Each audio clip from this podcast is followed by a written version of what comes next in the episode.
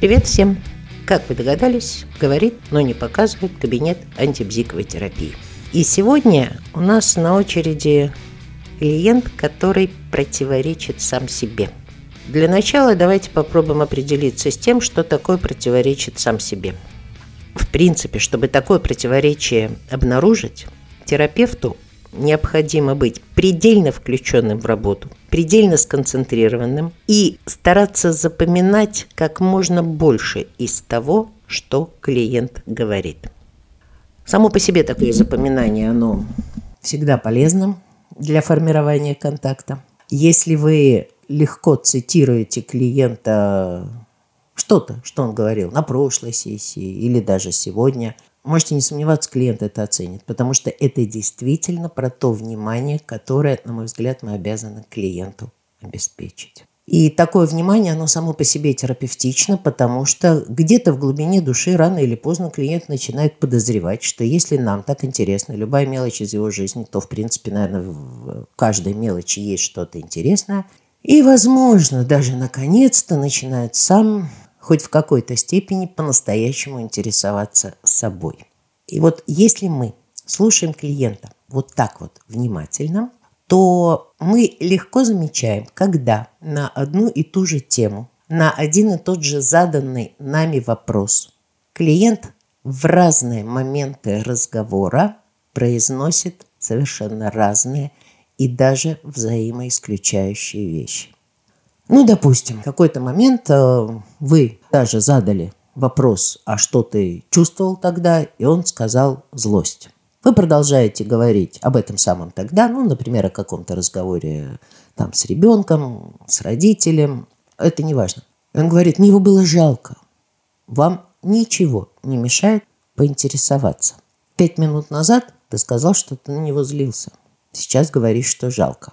Чему мне верить? Обратите внимание, здесь очень интересный момент. Мы таким вопросом, именно таким, не вопросом, а что же правда, привлекаем внимание клиента к тому, что эти два его утверждения для нас равноправны. И действительно мы вынуждены либо проигнорировать оба этих утверждения, либо поверить какому-то одному из них, иначе мы просто не сможем двигаться дальше. Если клиент не понял, что дело именно в этом, то, что я произнесла сейчас, вполне можно клиенту и объяснить. Понятно, что в приведенном примере он вполне может э, сказать, я излился, и мне было жалко, но далеко не всегда клиент может так легко выкрутиться. Иногда противоречия принципиально несовместимы когда, допустим, в одной ситуации он говорит, я ничего не ответил, а в другой ситуации про тот же момент разговора приводит какую-то фразу из себя. И здесь, когда мы задаем вопрос, чему мне верить, по сути, это вовсе не означает, что поверим мы тому, про что клиент скажет, вот это верно.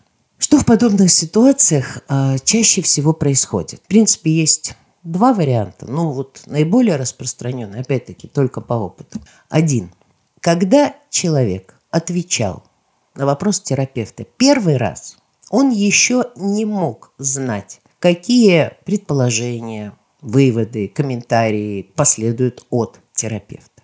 Когда же эти выводы, предположения и комментарии последовали, они очень вероятно оказались для клиента неудобными, неприятными, нежелательными.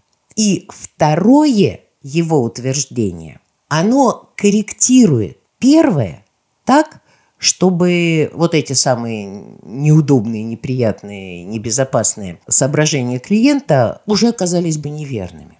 С этой точки зрения, если действительно последовательность событий была такой, некое сообщение клиента, потом какие-то комментарии терапевта и потом переделанное на противоположное сообщение клиента, если последовательность была такой, то на самом деле, скорее всего, верить можно первому. И, говоря опять о максимизации пользы от того, как клиент себя ведет, мы можем здесь э, сделать некий вывод. По сути дела, такое поведение клиента демонстрирует его склонность к халяве. Что имеется в виду? он нечто утверждает, но когда понимает последствия, быстренько отрабатывает назад. Он не хочет платить за то, что говорит. Но он ведь не придумывает, никогда ни один клиент не придумывает специально для нас, для терапевтов, какую-то особую манеру поведения. Он наверняка точно так же, достаточно часто, может даже всегда ведет себя и в жизни. Точно так же стремится к халяве. Это тот первый вариант, эм, с которым мы э, чаще всего сталкиваемся. Кстати, все то, что я сказала, вполне можно честно клиенту объяснить. А почему нет-то? Вы объясняете, почему ему крайне трудно поверить во второе утверждение. Тем более, что в таких случаях клиент всегда настаивает на том, что верно второе. Тогда я не подумал, сказал, сейчас вот я уточнил это вернее.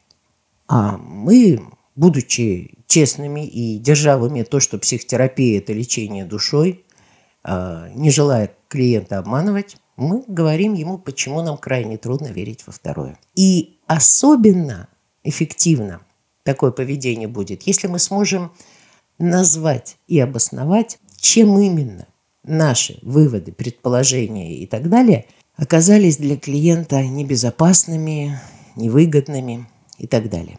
Иными словами, мы должны суметь показать ему его выгоду от того, что мы поверим во второе утверждение, а не в первое. Однако иногда такая ситуация, противоречия клиента – самому себе возникает по другой причине. По сути дела, получается, что человек не особенно задумывается, что говорит. Но по факту это означает, что он и не особенно задумывается о том, что он чувствует, что с ним происходит, что он делает. И в этом случае мы получаем тоже очень важную информацию – беда с рефлексией.